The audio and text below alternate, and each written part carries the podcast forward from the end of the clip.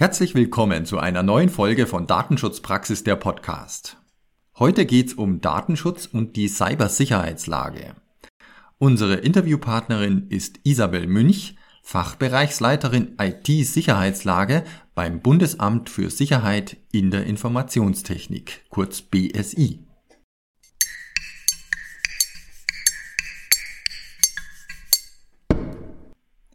Mein Name ist Severin Putz und zusammen mit Oliver Schoncheck begrüße ich Sie zu unserer neuen Folge. Hallo Oliver. Hallo Severin und hallo liebe Hörerinnen, lieber Hörer. Ja, heute möchten wir uns mit unserer Interviewpartnerin Isabel Münch über die Cybersicherheitslage unterhalten und dazu begrüße ich Sie sehr herzlich. Herzlich willkommen, Frau Münch. Herzlich willkommen, danke sehr. Ja, Cybersicherheit ist bereits seit vielen Jahren ein wichtiges Thema und zugleich eines, bei dem die Brisanz scheinbar nie nachlässt, sondern vielmehr ständig zunimmt. Immer mehr Systeme, Geräte und ganze industrielle Anlagen werden mit dem Internet verbunden und sind damit einer scheinbar exponentiell wachsenden Zahl von Bedrohungen ausgesetzt. Und das sind aktuelle Krisen wie der Ukraine-Krieg noch gar nicht eingerechnet. Wir von der Datenschutzpraxis und dem Produktbereich Datenschutz bei WK Media haben uns das Thema Cybersicherheit deshalb als einen Schwerpunkt für 2022 gewählt. Das Thema spielt im monatlichen Heft eine wichtige Rolle. Wir werden ein äh, ganz besonderes Datenschutzpraxis-Spezial dazu herausgeben und auch ein Online-Fachinfoprodukt Cybersicherheit für den Datenschutzbeauftragten ist in Vorbereitung.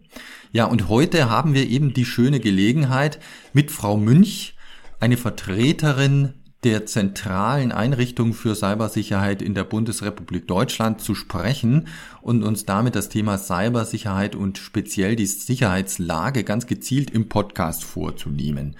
Ja, Oliver, gibst du uns wieder einen kurzen Überblick? Ja, sehr gerne. Also das Bundesamt für Sicherheit in der Informationstechnik bewertet fortlaufend die Lage der Informationssicherheit in Deutschland. Ich gebe mal ein Beispiel aus Mai 2022. Und da heißt es, seit Beginn des Angriffs Russlands auf die Ukraine ist es in Deutschland zu einzelnen zusätzlichen IT-Sicherheitsvorfällen gekommen, die aber nur vereinzelt Auswirkungen hatten, so damals das BSI. Die Kenntnis der Lage dient dann für Sicherheitsempfehlungen und Hinweise, die das BSI auch gibt. Das BSI rief dann Mitte Mai die Unternehmen, Organisationen und Behörden dazu auf, ihre IT-Sicherheitsmaßnahmen zu überprüfen und der gegebenen Bedrohungslage anzupassen. Informationen zur Bedrohungslage sind also wichtig, damit die Maßnahmen der Datensicherheit dem Risiko- und Schutzbedarf entsprechend angemessen sind. Und deshalb, liebe Datenschutzbeauftragte, haben wir auch genau dieses Thema für Sie jetzt gewählt, denn Sie als Datenschutzbeauftragte sollten die Cybersicherheitslage im Auge behalten. Und dazu wollen wir nun mehr erfahren von unserer Gesprächspartnerin. Liebe Frau Münch, meine erste Frage an Sie. Das BSI, hatte ich gerade gesagt, bewertet ja regelmäßig die, die Sicherheitslage im Cyberraum. Und zuerst einmal, wie würden Sie denn die aktuelle Lage beschreiben? Ja, also was sehen wir? Wir sehen, dass die Gefahren im Cyberraum ständig zunehmen. Das haben Sie ja eben auch schon gesagt. Aber soweit ganz normal, weil auch die Digitalisierung nimmt zu. Die zunehmende Digitalisierung bringt uns viele Vorteile, aber erhöht auch die Angriffsfläche für Cyberattacken. Und dementsprechend müssen auch die Schutzmaßnahmen fortlaufend angepasst werden. Und wo das nicht der Fall ist, öffnen wir Flanken für Angreifer und die werden dann natürlich auch aus, ausgenutzt. Mit Blick auf den russischen Angriffskrieg gegen die Ukraine bewertet das BSI nun auch kontinuierlich die Cybersicherheitslage, die sich daraus ergibt. Das BSI stellt hier eine erhöhte Bedrohungslage für Deutschland fest. Das BSI ruft daher weiterhin Unternehmen, Organisationen und Behörden dazu auf, ihre IT-Sicherheitsmaßnahmen zu überprüfen und der gegebenen Bedrohungslage anzupassen. Jetzt würde ich als Datenschutzbeauftragter, als Datenschutzbeauftragte sagen, hm, das betrifft nicht sozusagen als Person, das betrifft unser Unternehmen. Betrifft das denn auch den Datenschutz? Also sind denn personenbezogene Daten, kann man sagen, sind das wesentliche Ziele der Angriffe oder äh, also sind die direkt betroffen, indirekt betroffen? Können Sie uns dazu was sagen? Ja, ob personenbezogene Daten zu den Zielen von Cyberattacken gehören, hängt wesentlich auch von den Zielen der Angreifer ab. Die können sehr, sehr unterschiedlich sein. Ähm, wenn wir uns hier beispielsweise Ransomware-Angriffe anschauen, ähm, da hat sich ähm, die Angriffsmethodik geändert in, der, in den letzten Jahren. Nachdem Ransomware-Angriffe begonnen haben, wo im ähm, zunächst Daten ähm, ähm, Nutzdaten verschlüsselt wurden, sodass die Unternehmen darauf keinen Zugriff mehr nehmen konnten ähm, und deswegen halt der Betrieb lahmgelegt wurde, ähm, haben sich jetzt die Methoden geändert. Jetzt steht äh, teilweise im Vordergrund, dass Angreifer sensible Daten stehlen, zusätzlich oder ausschließlich, je nachdem, wie die Ransomware-Angriffe laufen und dann die Veröffentlichung androhen, um die den Erpressungsdruck zu erhöhen. Ähm, die Fachleute nennen das Double Extortion, doppelte Ausnutzung. Also weil es häufig Hand in Hand geht mit diesen üblichen, ähm, wir legen den Betrieb lahm, Ransomware, Verschlüsselungsangriffen plus der Androhung der Veröffentlichung von sensiblen Daten. Und sensible Daten sind selbstverständlich häufig personenbezogene Daten, Kundendaten, ähm, andere personenbezogene Daten, deren Veröffentlichung großen Schaden anrichten könnte. Mhm, also wir lernen schon mal äh, so etwas wie Ransomware betrifft den Datenschutz ganz maßgeblich und die Datenschutzaufsichtsbehörden, das nur jetzt am Rande bemerkt haben, auch ja äh, sich schon dazu geäußert, dass das durchaus äh, eine Meldepflicht hervorrufen kann, wenn sowas passiert. Und Sie haben ja gerade diese zweistufige Attacke genannt, also einerseits diese kriminelle Zwangsverschlüsselung, wodurch eben die Verfügbarkeit der personenbezogenen Daten nicht mehr gegeben ist, ich komme gar nicht mehr an meine Daten dran. Und dann auch noch in der nächsten Stufe zur Verschärfung, um vielleicht noch mehr Geld äh, herauszupressen oder um der Drohung nochmal äh, Nachdruck zu verleihen. Die Veröffentlichung, also die Vertraulichkeit der personenbezogenen Daten ist dann auch noch in Gefahr. Das heißt, äh, liebe Datenschützerinnen und Datenschützer, das ist wirklich ein sehr akutes, wichtiges Thema und äh, Sie haben uns gerade jetzt Beispiele gegeben, haben gesagt, die, die Lage die hat sich jetzt auch nochmal verschärft, wenn wir an den Angriffskrieg äh, denken. Was macht denn so eine Cybersicherheitslage dynamisch? Jetzt haben wir so etwas wie den Angriffskrieg. Äh, das ist ja jetzt ein sozusagen besonderes, ein schlimmes Ereignis. Aber man muss doch die Lage fortlaufend bewerten. Wodurch kommt das denn, dass man äh, ständig eine sich vielleicht ändernde Cybersicherheitslage hat? Mal entspannt sich vielleicht ein bisschen, mal verschärft sich. Was sind denn da Faktoren, die da reinspielen?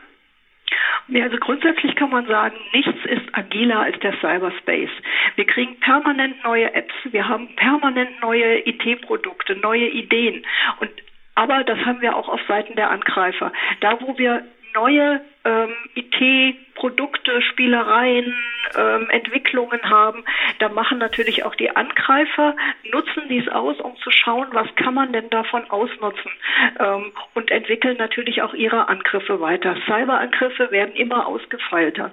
Ähm, sowohl im Bereich der Cyberkriminalität als auch in den Bereichen Cyberspionage und Sabotage entwickeln Angreifer ständig neue Methoden und machen sich dabei auch aktuelle Umstände, wie zum Beispiel die Corona-Pandemie oder derzeit den Ukraine-Krieg zunutze. Ähm, heißt beispielsweise, dass sie auch gerne natürlich unter falscher Flagge auftreten, ähm, um im Vorfeld eines Angriffes Informationen zu sammeln über Phishing-Mails, ähm, mit denen sie, bei denen sie mit schönen Stories ähm, ähm, versuchen, sich solche sich gerade in aller Munde befindlichen ähm, Sachen zunutze zu machen, um ähm, äh, Mitarbeiter und Mitarbeiterinnen ihrer Unternehmen dazu zu bekommen, auf Links zu klicken, äh, Anhänge zu öffnen und ähnliches, um sich damit dann die Schadsoftware ins Haus zu holen. Mhm, also äh, verstehe ich das richtig. Einerseits die IT entwickelt sich eben immer weiter. Es gibt neue Technologien, wenn man an künstliche Intelligenz denken, was sich da alles tut. Es gibt einfach neue Geräte, neue Anwendungen, damit neue Schwachstellen. Die äh, Angreifer, die entwickeln sich auch immer weiter fort. Die nutzen solche Technologien für sich, haben immer neue Ideen. Man hat so den Eindruck, die Kreativität ist äh, ohne Grenzen leider auch auf der Gegenseite. Und äh, dann werden so aktuelle Anlässe genutzt, wodurch ja auch nochmal die Lage beeinflusst wird. Man muss jetzt auf einmal darauf achten, dass vielleicht äh, noch vor einigen Monaten ja äh, sehr akut vielleicht Informationen äh, zu Corona-Schutzimpfungen äh, kamen. Dann waren die Leute eben neugierig und man hat das ausgenutzt äh, und dann haben die vielleicht eher geklickt. Und das heißt, das muss man ständig angucken. Die Angriffswerkzeuge wandeln sich. Und jetzt fragt man sich so als Zuhörerinnen und Zuhörer, wir uns fragen, äh, fragen wir uns, wie, wie bewertet denn das BSI? Ich meine, einerseits man kann äh, so schauen, welche Angriffe äh, finden statt, aber man muss ja die auch äh, priorisieren, man muss einschätzen, welches Risiko ist damit verbunden. Wie machen Sie das? Nun, zum einen ähm, beobachten wir 24-7 die Lage. Das heißt, wir haben hier ein Lagezentrum, das tatsächlich Tag und Nacht schaut, ähm, was können wir an Informationen extern erkennen. Ähm, und hierfür setzen wir eine Kombination aus qualitativen und quantitativen Lagebeobachtungs- und Bewertungsverfahren ein. Ähm, also das heißt, wir berücksichtigen sowohl herausgehobene Vorfälle bei Unternehmen, Behörden oder auch anderen Institutionen mittels Threat Intelligence Analysis. Ähm, wir äh, nutzen quantitative Lageindikatoren, die wir beispielsweise mittels technischer Sensorik erfassen. Ähm, wir beobachten öffentliche Quellen, das nennt man Open Source Intelligence oder kurz OSINT. Ähm, also wir benutzen die verschiedensten Quellen, die wir haben, die uns zur Verfügung stehen, ähm, um zu schauen, wie ist denn gerade die Lage. Das fängt an schlicht und ergreifend mit der Beobachtung der normalen Medien, weil, wie Sie ja eben schon richtig sagten, aus aktuellen Ereignissen können sich auch immer Cyberereignisse ableiten ähm, und äh, geht dann eben weiter bis zur Auswertung ähm, von Sensorik, beziehungsweise natürlich, wir haben ja hier Meldungen über Sicherheitsvorfälle, die wir von den verschiedensten Institutionen bekommen und diese werten wir auch darin hin aus, ob hier etwas Systematisches dahinter liegt. Ähm, das können sowohl technische Probleme sein, wie wir sie ja jetzt gerade bei Zahlungsterminals erlebt haben, ähm, als auch tatsächlich Angriffe. Also wenn wir einmal etwas gemeldet bekommen, ist das interessant. Das kann uns schon weiterhelfen. Wenn wir zwei, dreimal Ähnliches gemeldet bekommen, wissen wir, hier entwickelt sich etwas.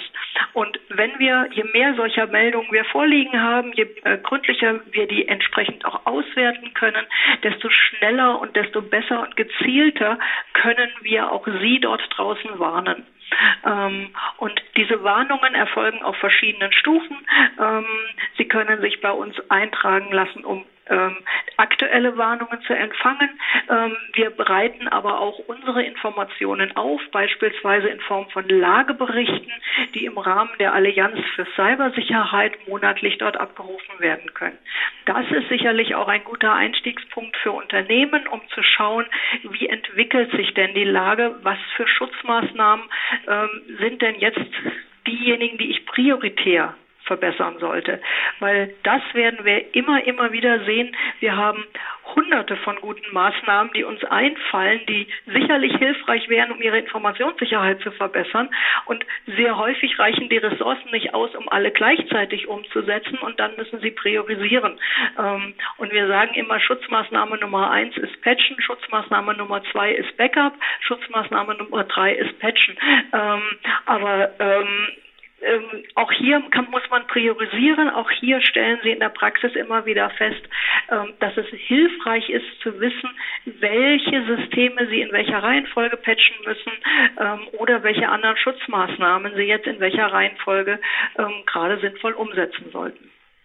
Mhm. Also einen Punkt möchte ich von meiner Seite da auch nochmal vielleicht herausheben von Ihren sehr äh, wertvollen Hinweisen.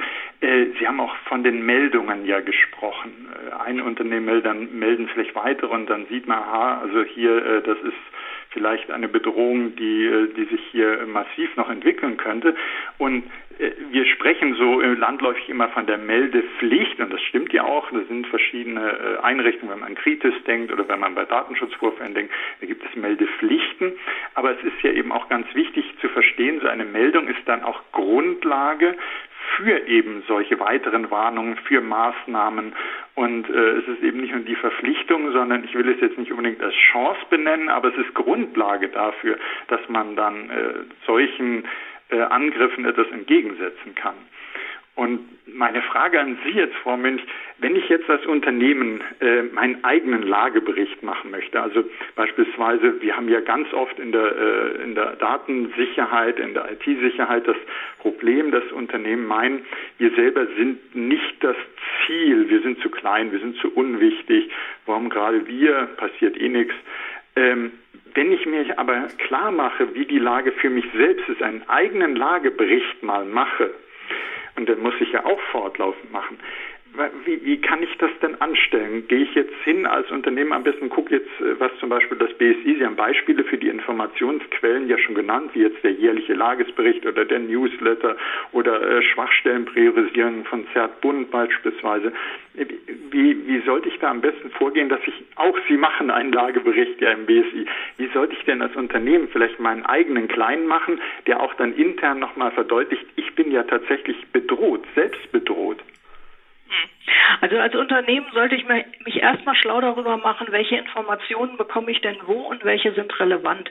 Ähm, und da würde ich sicherlich auch ähm, schauen, ähm, was, welche Größe hat mein Unternehmen, in welcher Branche bin ich unterwegs, weil häufig bieten ja auch Branchenverbände ähm, Informationen an.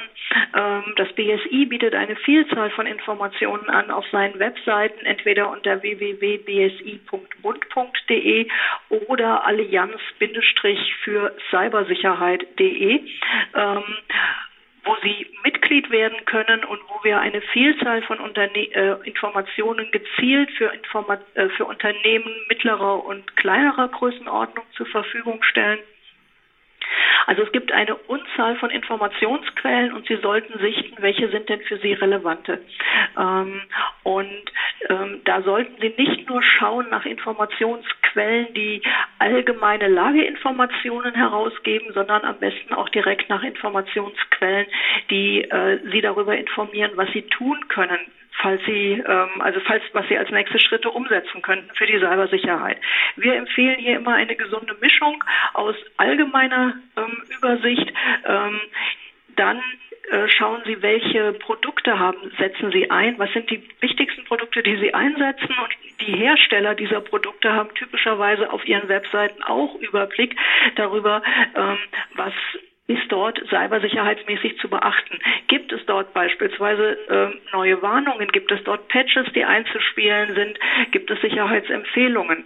Ähm, und dann gibt es eben neben dem BSI diverse andere Quellen, ähm, wie sicherlich WK Medien auch, ähm, auf denen Sie ähm, Aktuelles über die Sicherheitslage in Ihrem Bereich erfahren können. Das ist eben auch immer ganz wichtig.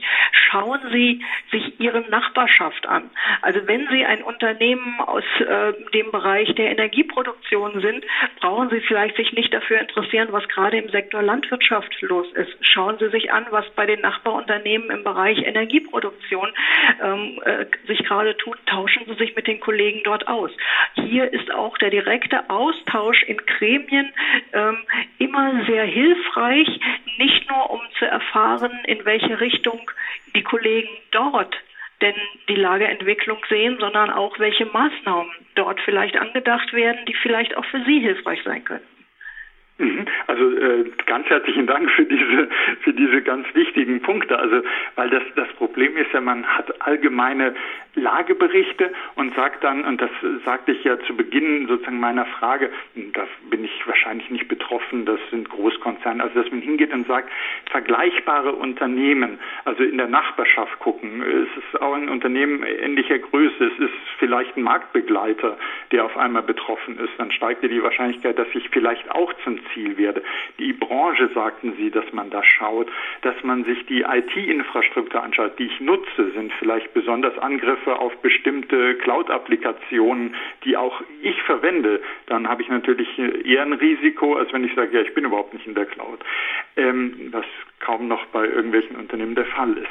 Das heißt, Lageberichte schaffen einerseits Sensibilisierung, helfen bei der Awareness, aber man kann sich tatsächlich dann auch besser auf die Angriffe vorbereiten. Sie haben ja schon Beispiele gegeben wenn ich äh, mir vorher anschaue, welche IT-Infrastruktur habe ich, dass ich dann auch mein Patch-Management vielleicht ein bisschen darauf anpassen kann, dass ich priorisieren kann und sage, das ist ein besonders wichtiges IT-System bei mir, das äh, sollte ich mal zuallererst patchen, wenn da was ist. Also können wir sozusagen sagen, so für unsere Zuhörerinnen und Zuhörer, Lageberichte können auch dabei helfen, sich vor möglichen Angriffen besser zu schützen oder auch Angriffe besser zu erkennen? Also definitiv. Ähm, Lageberichte bieten immer die Möglichkeit, ähm, nicht nur die Gefahrenlage zu erkennen, sondern auch durch Good Practice zu lernen, wo Gefahren für Unternehmen stecken und wie man diese vermeidet. Unternehmen können durch Lagebilder die eigenen Schutzmaßnahmen an der Bedrohungssituation abgleichen und falls nötig anpassen. Ähm, und die zentrale Frage dahinter sollte immer lauten, bin ich auf die Bedrohungen für mein Unternehmen, für meine Branche gut aufgestellt? Habe ich das getan, ähm, um ähm, geschilderte Gefahren abzuwehren, beziehungsweise habe ich ähm, ähm, das getan, was einfach derzeit Good Practice ist, was sich aus den äh, Gefährdungsbildern ergibt. Ja, und äh, zu diesem spannenden Thema hat mein Kollege Severin Putz natürlich auch noch Fragen. Ich würde an dieser Stelle von meiner Seite erstmal herzlich danken, liebe Frau München. Ich würde dann an den Severin Putz geben, der gerne noch äh, ein paar Fragen anschließen würde. Genau, und die zielen genau auf den Punkt, den Sie eben schon ähm, äh, vorbereitet haben. Denn äh, die Unternehmen stellen sich ja die Frage, wie sollte ich mich jetzt strategisch da aufstellen? Wie sieht eine gute Strategie zur Vorbeugung aus? Haben Sie da konkrete Tipps zur Vorbeugung? Was können Datenschutzbeauftragte jetzt zum Beispiel, wie unsere Hörer, in ihr Unternehmen oder ihre öffentliche Stelle mit einbringen? Ja, das BSI gibt auf seinen Webseiten alleine schon eine umfangreiche Sammlung von Empfehlungen und Hilfestellungen, um Unternehmen, Behörden und alle Varianten von Institutionen, aber auch um sich selber als Privatperson abzusichern. Ähm, das ist sehr, sehr viel an Informationen, was alleine wir hier kostenfrei zur Verfügung stellen. Je nach Art und Größe der Institution muss man hier abwägen, was ist eigentlich für mich die richtige Herangehensweise. Ähm, und da würde ich erstmal drei verschiedene Eckpunkte nennen, mhm. Äh, damit man so eine gewisse Grundausrichtung hat, ähm, um ganzheitlich die Informationssicherheit abzusichern, würde ich immer den IT-Grundschutz des BSI empfehlen. Ähm, wir haben hier über den IT-Grundschutz liefern wir bewährte Vorgehensweisen.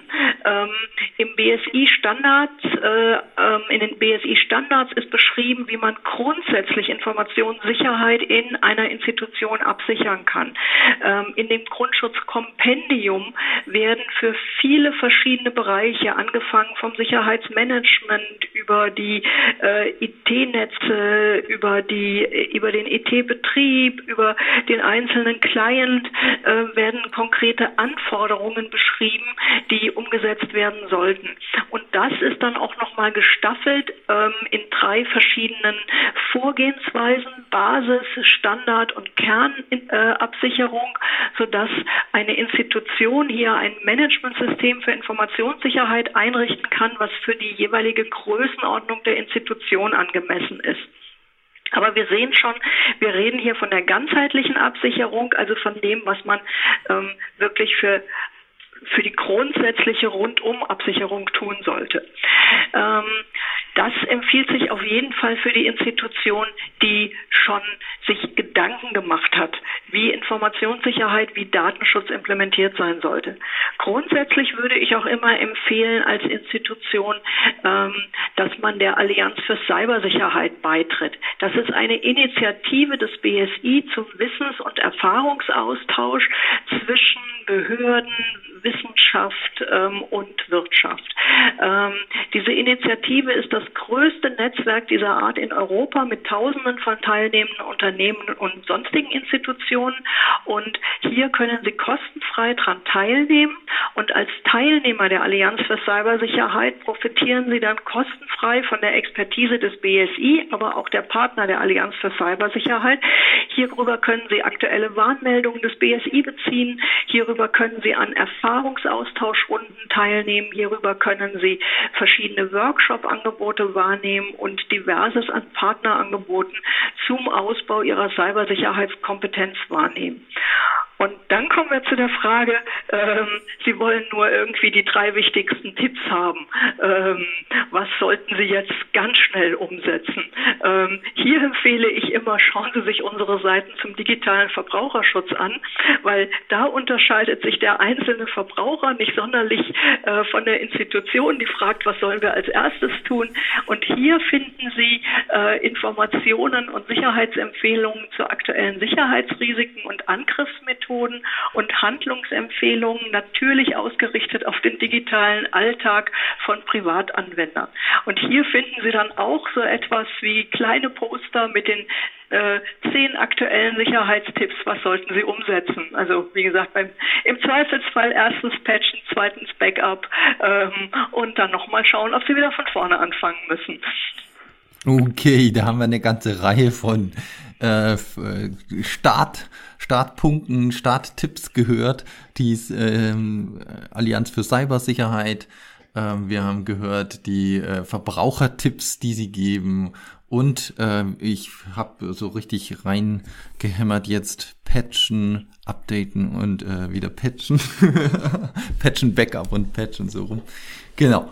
Klasse, das sind eine ganz äh, Vielzahl von Tipps, die sich äh, ausgehend von der Sicherheitslage und dem, ähm, was ich daraus ziehen kann für mein Unternehmen und zur Vorbeugung ähm, tun kann. Vielen lieben Dank, Frau Münch, für diese Ausführungen. Aber gerne doch. Und dann freue ich mich schon besonders, äh, wenn wir im August wieder mit dem BSI einen spannenden äh, Podcast machen können zum Thema, wo es dann mehr um die, das Thema Incident Response gehen wird. Denn dieses Thema haben wir heute noch ausgeklammert. Heute ging es erstmal um die Lage. Ja, aber nochmal ein herzliches Dankeschön. Auch Ihnen, äh, genau, liebe Frau Münch, Ihnen, Frau Münch und äh, natürlich meinem Co-Moderator Oliver Schoncheck. Herzlichen Dank. Ja, sehr gerne. Fand ich sehr interessant und hat mir wieder viel Freude bereitet, mit Ihnen zu sprechen, liebe Frau Münch. Ja, danke sehr. Und auch Ihnen, liebe Zuhörerinnen und Zuhörer, herzliches Dank für Ihr Interesse. Wie immer, wenn Sie Fragen haben, schreiben Sie gerne an dsp.wk.de. Das Thema Cybersecurity, Cybersicherheit, das wird uns auch länger beschäftigen. Und wenn Sie dazu Fragen haben, äh, vielleicht auch gezielt Richtung Incident Response, dann können Sie die jetzt schon stellen und wir werden die dann in unserem Podcast gerne mit berücksichtigen. Ja, dann vielen Dank fürs Interesse und bis zur nächsten Folge von Datenschutzpraxis der Podcast.